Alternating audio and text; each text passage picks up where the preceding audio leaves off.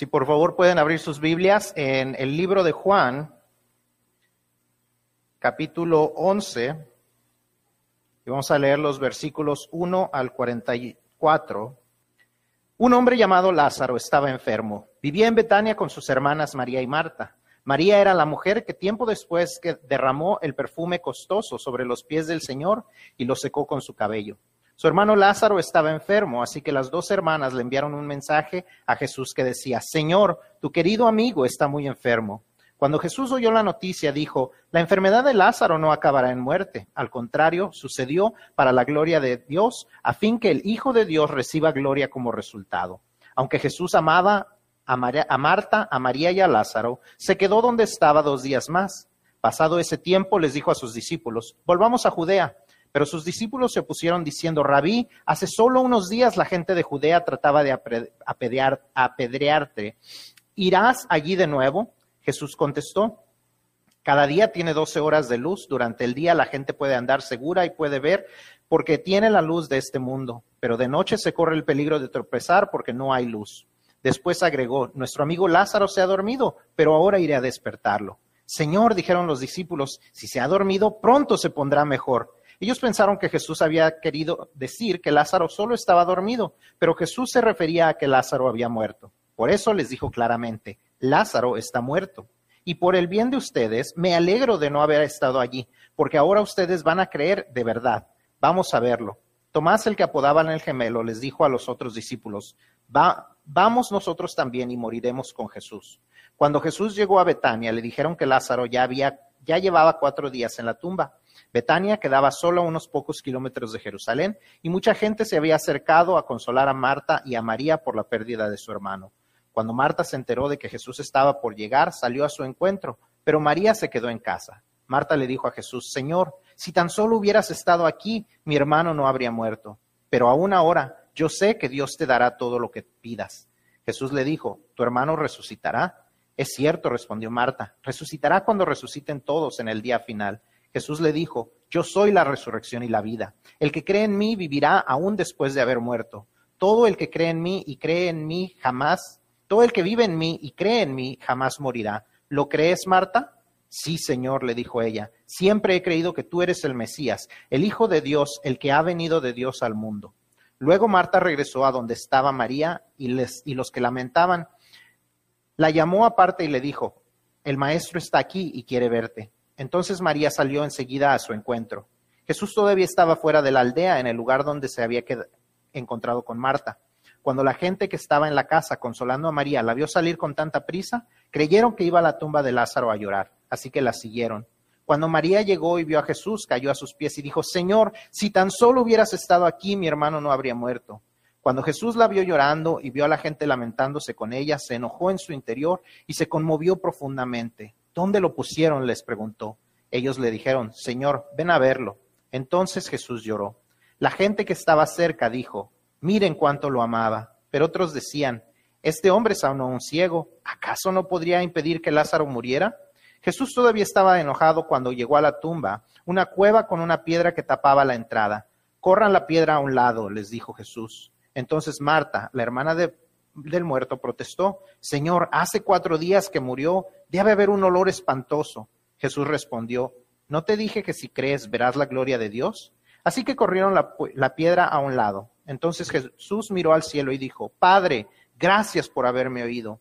Tú siempre me oyes, pero lo dije en voz alta por el bien de toda esta gente que está aquí, para que crean que tú me enviaste. Entonces Jesús gritó, Lázaro, sal de ahí. Y el muerto salió de la tumba con las manos y los pies envueltos con vendas de encierro, de entierro, y la cabeza enrollada en un lienzo. Jesús les dijo, quítenle las vendas y déjenlo ir. ¿Usted ha escuchado alguna vez el término problemas primermundistas o problemas de primer mundo?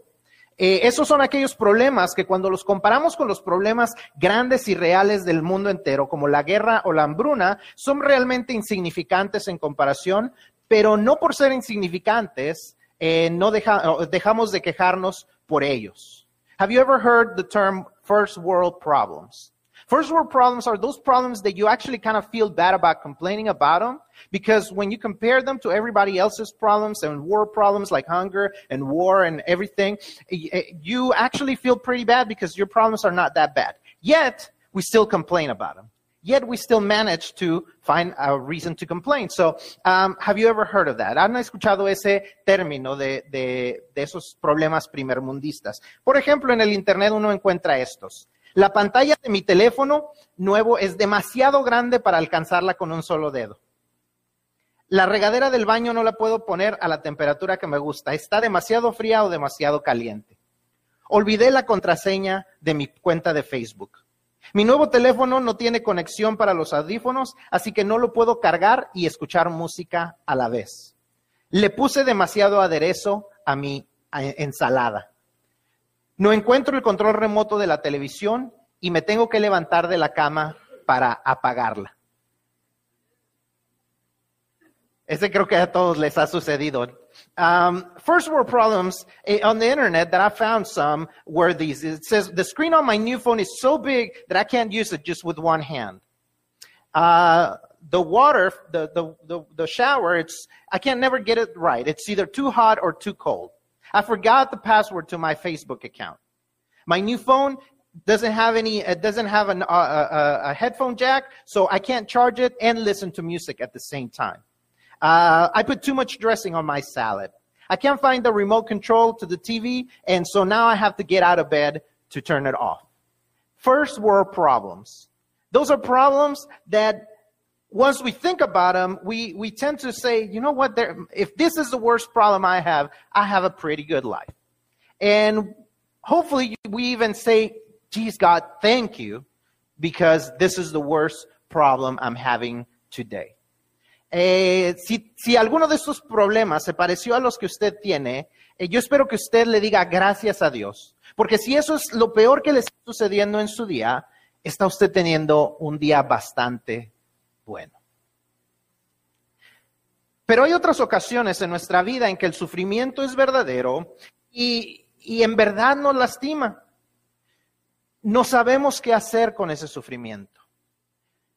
Aún como cristianos pensamos por qué nos suceden estas cosas y, nos preguntamos dónde está Dios en esos momentos. En ocasiones hasta le echamos la culpa a Dios porque nos están pasando estos problemas y, hasta le reclamamos porque Él no está haciendo nada para ayudarnos en ese momento, porque no nos da una, una solución a la situación en la que estamos metidos. En la historia que leímos podemos ver el sufrimiento de María y de Marta, las hermanas de Lázaro. Esta familia había, familia había formado una gran relación amistosa con Jesús.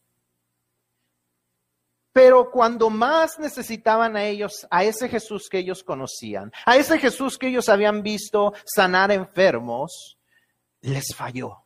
No estaba ese Jesús donde ellos más lo necesitaban. No habían podido verlo en medio de esos tiempos difíciles. Si usted ha perdido una persona cercana, usted sabe o se, puede imaginar el dolor por el que María y Marta estaban pasando en ese momento. Y, y tal vez usted no ha pasado por la muerte de una persona, pero ha pasado por la muerte de un sueño, la muerte de una relación, la muerte de un anhelo, la muerte de alguna cosa que usted deseaba en su vida y que ahora está sin esperanza. Tal vez le pedimos a Dios que sanara a nuestro familiar, que Dios sanara nuestro matrimonio, sanara nuestro empleo, y Él aparentemente ignoró o está ignorando nuestras súplicas. ¿Cómo sobrevive nuestra fe? Golpes de esos. Eso es lo que vamos a ver esta mañana para aprender cómo vivimos una fe inquebrantable. You know, there are times that we're going through first world problems, and those are the worst problems that we can have, and that's a pretty good life. But there are times that we actually have real problems, real suffering, real pain that comes into our lives, and we don't know how to face it. We, we don't know what to do. We feel that even as, as believers, we feel that, that God is ignoring us, that God is not there. We wonder why he's not helping us. We, we actually may even raise our voices to him and say, where are you? Why are you not doing something about this? And what, how do we, how do we move forward from that? You know, Mary and, and Martha, they were going through some suffering, some real suffering. This was no first world problem that they were facing. They had lost their brother and, and they, they had a good friendship with Jesus, that man that was, that, that had been around them and had shown them his power and had shown them his power to heal and had shown them his power to raise people from the dead. And yet when they most needed him, he wasn't there. They called for him and he delayed. And what do you do when you're in the midst of that. If you have lost a loved one, you know probably a little bit of what they were going through. And maybe you haven't lost a loved one, but, but something else in your life has died, whether it's the death of a relationship, the death of a dream, the death of a desire, the death of something that you wanted to happen and now you see it that it's not going to, or you feel that it's completely gone. How do you move forward? What do you do that's going to get help you have that unbreak, uh, uh, unbreakable faith that you're going to keep that, that's going to keep you moving forward in that belief? Y antes de que entremos a, a, en lo que vamos a estar viendo esta mañana, en lo que vamos a estar aprendiendo esta mañana, eh, si usted tiene su boletín, usted verá un párrafo que está hasta arriba y a lo mejor se le haga un poco extraño si no lo ha leído. Si ya lo leyó, a lo mejor usted está pensando, que bajen al pastor de ahí porque eso está muy raro, eso que él escribió ahí. Y, y quiero hablar el contexto de por qué está escrito eso de esa manera. That there's a paragraph on the bulletin, and I don't have it in English, but I'll tell you what it says. It says, in its most basic expression, all suffering comes into our lives as a consequence of sin, whether it's our sin or someone else's sin. But God is not a capricious God or a sadistic God who allows suffering to come just because. A lo que me refiero con esta frase, de que en su básica expresión todo sufrimiento viene a nuestra vida como consecuencia del pecado, tal vez de nuestro pecado, tal vez del pecado de alguien más, pero Dios no es un ser caprichoso y sádico que permite el sufrimiento en nuestras vidas solo porque sí. Todo sufrimiento viene a causa del pecado de alguien. A lo que me refiero es esto. Eh, la raíz de, todo sufrimiento es el pecado. En ocasiones, el pecado viene, perdón, el sufrimiento viene a nuestra vida como consecuencia de nuestro pecado, como consecuencia natural de que hemos pecado y tiene consecuencias malas. A veces viene porque Dios nos disciplina como un padre amoroso disciplina a sus hijos para que no vivan eh, una vida peor y entonces Él nos disciplina, nos permite, permite que venga el sufrimiento como parte de su disciplina para que seamos transformados a lo que Él quiere que, que, seamos. En otras ocasiones el sufrimiento viene por el pecado de alguien más. Alguien decide claramente hacernos un mal, alguien decide claramente ser egoísta y, y se escoge a sí mismo que preferirnos a nosotros, alguien decide eh, que va a traicionarnos, alguien decide aprovecharse de nosotros. Es el pecado de alguien más y el sufrimiento viene a nosotros. Otras ocasiones es simplemente el pecado de nuestros antepasados. El hecho de que alguien ha tomado eh, malas decisiones en el pasado y aún ahora nos afecta. Eh, en lo más más uh, profundo o en lo más antiguo, todo pecado que existe o todo sufrimiento que existe, como la muerte, la enfermedad, eh, eh, toda la corrupción que existe en este mundo, es a causa de que el pecado entró por Adán y Eva. Antes de ellos no había muerte, no había enfermedad. Pero cuando entra el pecado en el mundo, entonces entra ese, ese, esta corrupción que echa a perder todo lo bueno que existe en este mundo. Aún la Biblia, Romanos 8, 19 al 21, nos dice que la tierra y la creación sufren por causa de la maldición del pecado del hombre. Los terremotos, incendios, huracanes y más son el gemir de la creación que clama por ser rescatada de la maldición en el día en que Dios se glorifique por completo y glorifique a aquellos que somos sus hijos. All suffering comes from sin. Sometimes it's our sin. Sometimes it's because it's the natural result of making wrong choices. Sometimes it's that God allows suffering to come because he wants to teach us uh, that we shouldn't do that. It's a discipline, just like one would discipline their loved child because we want what's best for them. Sometimes it's the the sin of someone else. They choose to betray us. They have chosen themselves over us. They have chosen that they're more important because they are selfish. They have chosen to do things that take advantage of us. And because of their sin, suffering comes to us. Sometimes it's because of people in the past. It might be our parents, grandparents, the choices that they made, and we still have to pay for them. And and at its greatest display of, of people in the past being uh, the ones responsible for our suffering. It's Adam and Eve. When they choose to sin, we, we, we see corruption come into the world, where death and disease did not exist until they sin.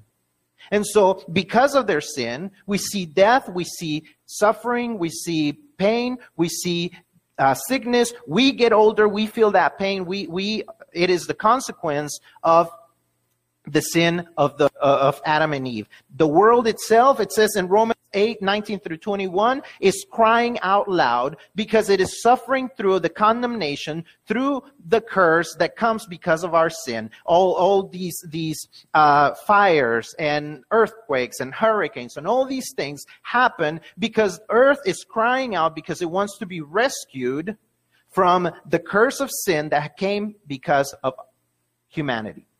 And so, what I want us to understand is that all suffering comes from sin. Suffering never, ever comes because of God. God is not a sadistic God. God is not a, a capricious God. God does not make us suffer for his entertainment. God does not have a hero complex. If you've never heard of what a hero complex is, it is this, this phenomenon where people cause bad things to happen so they can be the hero and rescue others. It is those opportunities when they will, they will, the arsonists will start a fire just so they can be the ones to rescue people out of the fire. God is not like that. God does not make us suffer just so he can be our hero and rescue us. And that is important that we understand because we should never blame God for our suffering. Es importante que entendamos que todo el sufrimiento viene a causa y a raíz del, del, del, sufrimiento, el sufrimiento viene a causa del pecado. Su raíz es el pecado. Dios nunca nos manda el sufrimiento nada más porque sí. No es un sádico que nos trata de hacer sufrir para, para su entretenimiento. Dios no tiene un complejo de héroe. Si usted no sabe lo que es un complejo de héroe, es un fenómeno que le causa, que le sucede a las personas cuando ellos causan algo malo que suceda para ellos venir y rescatar y ser los héroes en la situación. El tipo de persona que, que comienza un fuego en un lugar donde hay mucha gente para él ser la persona que lo rescata. Dios no tiene un complejo de héroe. Dios no viene a hacernos sufrir para entonces rescatarnos. Dios es un Dios de amor que nos rescata del sufrimiento que viene como resultado del pecado que existe en esta tierra conforme a su voluntad y conforme a su propósito. Nunca culpemos a Dios de nuestro sufrimiento. Ahora que está claro el punto que estaba yo tratando de hacer, eh, vamos entonces a entrar a, la historia y vamos a ver lo que sucede, las, las cosas que nos ayudarán a crear una fe inquebrantable. Una fe que nos va a permitir enfrentar los problemas cuando el sufrimiento viene. Vamos a ver tres cosas que debemos de recordar cada vez que estamos en medio de un tiempo de sufrimiento. We're going to talk about three things that we should always remember whenever we're going through suffering. We need to remember these three things that are part of the story that we learn from the story and that are going to transform the way we face suffering so that our faith is going to be an unbreakable faith. Número uno, la primera cosa que debemos de recordar es que aun cuando no lo parezca, Jesús siempre llega a tiempo. Aun cuando no lo parezca, Jesús siempre llega a tiempo. The first thing that we should always remind is that God, that Jesus, whether it, it whether, whether it looks like it or not, Jesus is always on time. Jesus is always on time. Vemos en la historia de Lázaro que Jesús tenía un tiempo designado para llegar a Betania y su tiempo no era el tiempo de las hermanas de Lázaro. Ellas querían que él viniera en cuanto él escuchara la historia, y ellas querían que se levantara y se fuera corriendo rápidamente a Betania. Pero vemos que Jesús dice, me voy a quedar dos días más. Él tenía todavía un tiempo designado para esperar. Después que vemos que Lázaro muere y tal vez nos preguntamos por qué si la Biblia dice que Jesús amaba a María, a Marta y a Lázaro, él no se fue inmediatamente. La razón es porque él sabía que la enfermedad no era de muerte. No nos dice que no iba a haber muerte, nos dice que su propósito no era la muerte, sino que su propósito era que se glorificara Jesús en medio de esa situación. You see, Jesus is never late. Even though it may seem like he is, we see in the story that Lazarus dies, uh, that he, he is sick, and his sister sent for Jesus, and, and they would have liked Jesus to just run, get up and run as soon as he heard from the news from uh, Bethany and, and, and run back to the city of Bethany. But we see that Jesus actually decides to stay two days longer. And as Lazarus dies, we wonder why it is that if Jesus loved this family, if the Bible tells us that Jesus loved Mary, Martha, and, and Lazarus, why would he let them die? We see that the reason is that he knew this, this uh, disease would not end up in death. It doesn't mean that there wasn't going to be death attached to it, but its final end, its purpose was not death. It was rather for Jesus to be glorified what would happen. De igual manera, Jesús nunca llega tarde en su auxilio por nosotros. Ya estamos casi para, para llegar, estamos terminando el mes de septiembre, vamos a terminar el mes de octubre y la primera semana de noviembre es el día en que es el cambio de horario. Y eso siempre es confuso para la gente. Si adelantamos una hora, si la atrasamos, si llegamos demasiado temprano, si llegamos demasiado tarde, para Jesús ese no es un problema. Jesús no tiene ese problema. Su reloj nunca se confunde. A su reloj no se le baja la batería ni se le acaba la cuerda. Jesús siempre llega al tiempo correcto, no necesariamente al tiempo que nos agrada a nosotros, pero sí al tiempo que le dará toda la gloria a Él y dirigirá a los testigos a reconocerlo como Señor. You see, it's, it's, it's very similar for us. Jesus is always on time, even when it appears that he is late. As we get closer to November, we realize that we're going to have to do the whole uh, time change. And sometimes it's very confusing whether we're moving one hour ahead or back or if we're going to be too early, too late. And, and that's always confusing for people. It's never that way for Jesus. Jesus doesn't worry about that. His, his, his watch is never off. His, his battery never dies. It never needs to be rewound. He's always on time. It might not be our time, but He is always on time. It might not be when we want Him to be there, but He's going to be when He needs to be there. It may not be for what we want it to happen, but it's going to happen for what He wants. To happen. And it is very important that we understand that. Siempre debemos recordar esa realidad. Jesús tiene el momento preciso para llegar con la ayuda necesaria. Tal vez no sea lo que deseamos o de la manera que nosotros deseamos, pero cuando Jesús viene y se manifiesta en nuestras vidas, verás que no hay duda de que Él hizo lo mejor y al mejor momento. We need to realize that when Jesus shows up, though it might not be at our time and our liking, we will realize that it's going to be the way he wanted it to happen. And it's going to be the best way that it could have happened. And it's going to be the, at the best time for it to happen. María y Marta deseaban que su hermano no muriera, pero el milagro que Jesús hizo fue mayor de lo que ellos esperaban.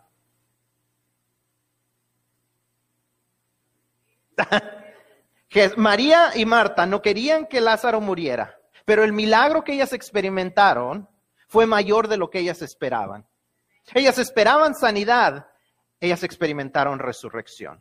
You see, Mary and Martha were able to see a bigger miracle that they expected, even though it wasn't the one they wanted.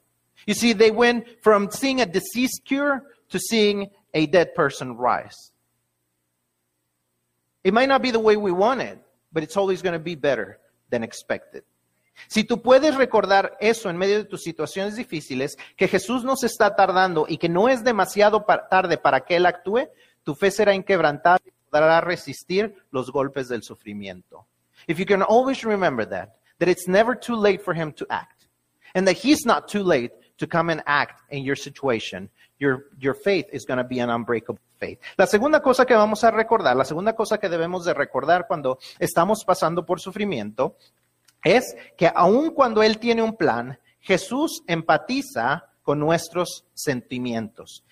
Aun cuando Él tiene un plan, Jesús empatiza con nuestros sentimientos. Even when He has a plan, Jesus empathizes with our feelings. Even when He has a plan, Jesus empathizes with our feelings. Antes de entrar en esta realidad, definamos esta palabra, la palabra empatía. La palabra empatía es la capacidad de identificarse con alguien y compartir sus sentimientos. O sea, estar sintiendo lo que alguien más siente. No solamente entender lo que la otra persona siente, sino que siente lo que la otra persona siente. Empathy is the ability to identify with someone and share their feelings. And Jesus empathizes with us. He doesn't only understand what we're going through or gets what we're going through, he feels what we're going through. He feels what we are feeling because that's what empathy is all about. Jesús sabía lo que él iba a hacer. Desde el principio del relato vemos que Jesús tenía un plan.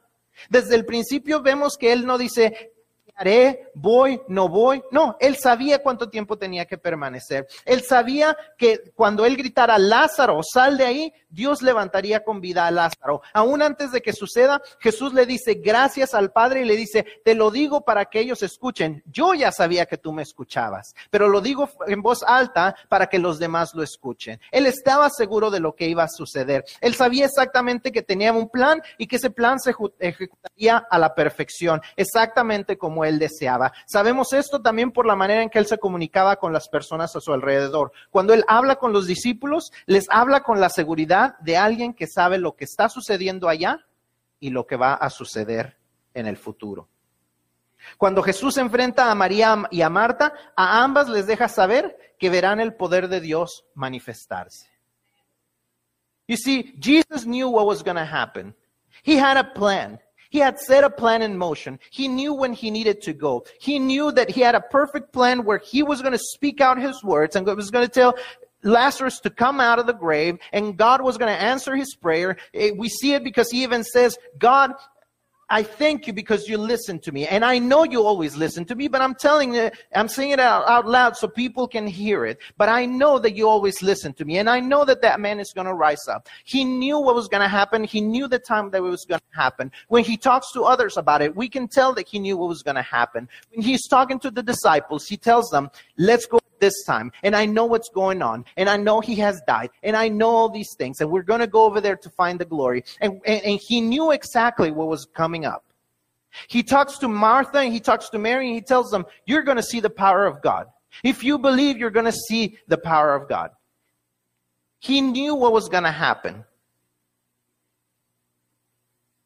Aún así, vemos en los versículos 33 y 35 esto. Jesús, cuando Jesús la vio llorando y vio a la gente lamentándose con ella, se enojó en su interior y se conmovió profundamente. Después el versículo 35 dice, entonces Jesús lloró. Cuando Jesús ve a la multitud llorando, ve a las hermanas de, Lázaro llorando, ve el sufrimiento de la gente, dice que se conmueve su espíritu, dice en, en otra versión que se enojó, había una reacción en su corazón que decía, ¿Por qué la gente tiene que sufrir a causa del pecado? Hay una reacción que le deja saber que, que lo une a la situación por la que estaban pasando y Jesús llora. Jesús se resiente a pesar de saber cuál era el plan. Había un sentimiento que le hacía sentir lo mismo que la gente estaba sufriendo. Y aunque él sabía que el plan era que Lázaro resucitara, Jesús lloró. Y en nuestras situaciones difíciles, aunque Él tiene un plan, aunque Él sabe lo que va a suceder, aunque Él sabe cómo Él va a participar en nuestras vidas, Él no deja de sentir lo que nosotros estamos sintiendo. No estamos solos, no estamos como personas que, nadie, que, nosotros pensamos, nadie entiende lo que estoy pasando, nadie sabe lo que hay adentro de, tu, de mi interior. Jesús sí lo sabe. You see, He knew what was going to happen and yet, we find in the Bible this when Jesus saw her crying, and the Jews who had come with her crying, he was deeply moved in his spirit and troubled. Then it jumps to verse 35 and says, Jesus wept. Even though he knew what was going to happen, even though he knew Lazarus was walking out of that grave, even though he knew that, that, he had a plan, even though he knew all these things, he still empathizes with what's going on in their heart. He still cries out with them. He still has the same feelings that they were feeling. And when we are going through our problems, we are never alone. When we are suffering, he knows what we're going through. Although we feel like no one can understand, although we feel like no one can get what we're going through, Jesus gets it. Jesus knows it. Jesus feels it. Cuando tú y yo estamos pasando por situaciones de sufrimiento, no estamos solos. Él fortalece nuestra fe para que sea inquebrantable, aún cuando estamos sufriendo. He strengthens our faith for to be an unbreakable faith, even in the midst of the suffering. Por último, la última cosa que vamos a ver eh, que debemos de recordar es esta. Aun cuando parece que no hay remedio, en Jesús siempre hay esperanza. Even when it looks like it's hopeless, in Jesus there's always hope. Though our situation may always may feel hopeless, in Jesus there's always hope. Las hermanas de Lázaro y la gente sentía que ya no había esperanza para él. Ellos asumían que después de cuatro días ese cuerpo no solamente estaba muerto, sino que ya tenía un mal olor. La gente no quería que se moviera la piedra, pero aún ahí Jesús demostró que resurrección y la vida. E hizo el milagro para esas mujeres que creían que Él era el Hijo de Dios enviado al mundo. Y ellas experimentaron el poder sobrenatural y vivificador del Dios del universo en la persona de Jesucristo. Ese mismo Dios que hizo y, formó una estatua de barro y sopló en su nariz y le dio vida a Adán, es el mismo Dios que podía levantar a Lázaro de entre los muertos. Es el mismo Dios que no cambia. See, Lazarus' sisters and the people around not only felt that Lazarus was dead, but after four days, the body must stink. There must be a stench to it. They did not want the rock to be moved. But yet, even in that midst of that hopeless situation, Jesus shows them that He's the resurrection and the life. That He's still the same God that made a little clay statue and breath and his breath blew into his nose and it became Adam. And with the same power to give life then, he still had the same power to give life to Lazarus and he's still the same God. No sé cuáles son las circunstancias por las que estás pasando. No sé qué es lo que te está haciendo sufrir. No sé en qué áreas de tu vida has visto muerte. No sé si es una relación, un sueño, un anhelo, aún mismo tus ganas de vivir. Tal vez estás pasando por una situación que no solamente se ve muerta, sino que está empezando a apestar. Déjame decirte que aunque no sé cuál es tu situación, sí sé quién te puede ayudar en ella. I don't know what your situation is. I don't know where you're seeing death, whether it be the death of a dream, the death of a relationship, the death of a, of, of a desire, even, even the death of your desire to live. Whatever it is, I don't know it. But what I do know is who can help you through it. I know who can get you through it. I know who is the resurrection and the life. Yo sé que Jesús sigue siendo la resurrección y la vida. Él sigue haciendo milagros para aquellos que confiesan, que creen en Él y que creen que Él es el Hijo de Dios que vino a darnos salvación y vida eterna. Una vida eterna que comienza a vivirse desde aquí y desde ahora y que sigue siendo el Dios que le dio vida a Adán, el Dios que le dio vida a Lázaro y el Dios que le puede dar vida a la situación que está muerta en tu vida. He's still the same God that gave life to Adam, the same God who gave life to Lazarus. And he's the same God who can transform your situation, who can give life to that situation that seems to be dead at the moment. He is the Son of God. You must believe that He is the Son of God who came to give us salvation and eternal life, that eternal life that we can start living here and now and forever. In Jesus, whether it seems to be hopeless, we know that He is our hope. Aun cuando nuestra situación parece que no tiene remedio y que todo está perdido, en Jesús siempre hay esperanza. se va a notar mi edad, pero yo no sé cuántos de ustedes vieron eh, la serie de televisión de Batman. Y cuando Batman eh, estaba a punto de, de que iba a morir, siempre estaba atrapado en alguna manera. Y nos dejaban en, esa, en ese momento que nos decían, la próxima semana, por el mismo canal y la misma hora, ¿qué sucederá con Batman? Y parecía que la situación estaba completamente perdida, que no había remedio para Batman. De alguna manera, la siguiente semana, Batman siempre salía adelante. Siempre habíamos, había una esperanza de que Batman iba a salir adelante. If you ever watched the old TV show Batman, uh, Batman, uh, you remember, if you ever watched it, that at the very end of the show, usually after those 30 minutes that you've been watching, there's always a cliffhanger. And they would always tell you, come back at the same bat hour, the same bat day. And, and you were wondering how he was ever going to get out of whatever he was in because it was a hopeless situation. It seemed that this was the time that the Joker had him. It seemed like this was the time that he, that everything was lost. And yet you watched the next week because you knew that there was always hope. That he was always going to get out of it. Well, Jesus is better than that. Jesús es mejor aún que eso.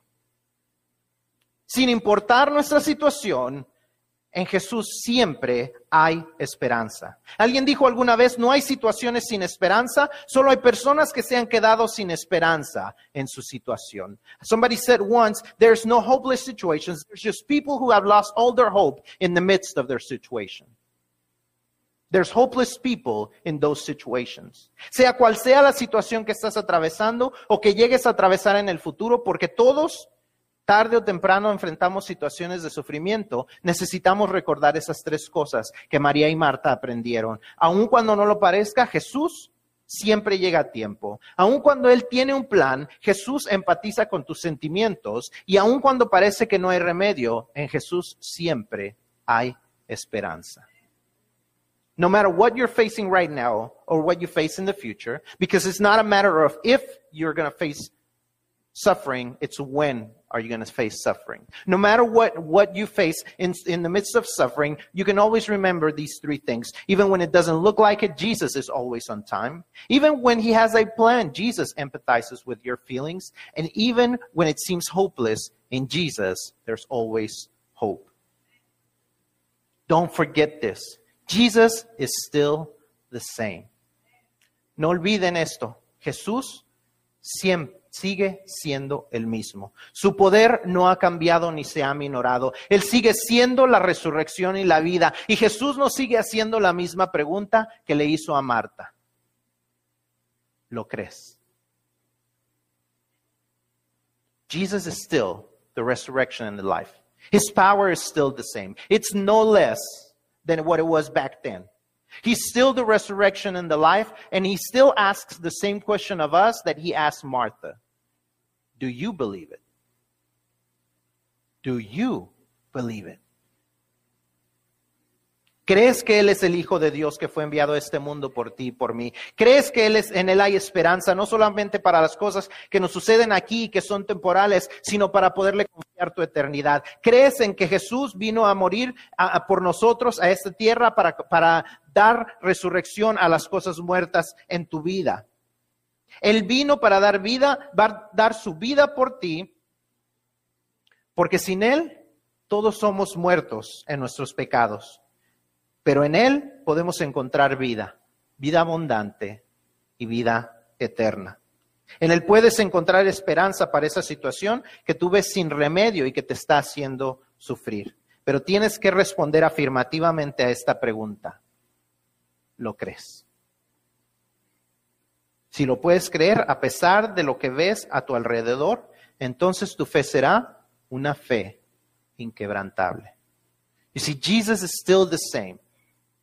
He hasn't changed. He still has the power to give life to your difficult situations. He still is the same who came, who came to give his life for you. He's still the same who not only worries about your temporary things in this life, but who is concerned about what happens to your eternity. He's still the same, but he still asks the same question, and it still depends on us to answer affirmatively, do I believe it? Because if we can say yes, then we can have an unbreakable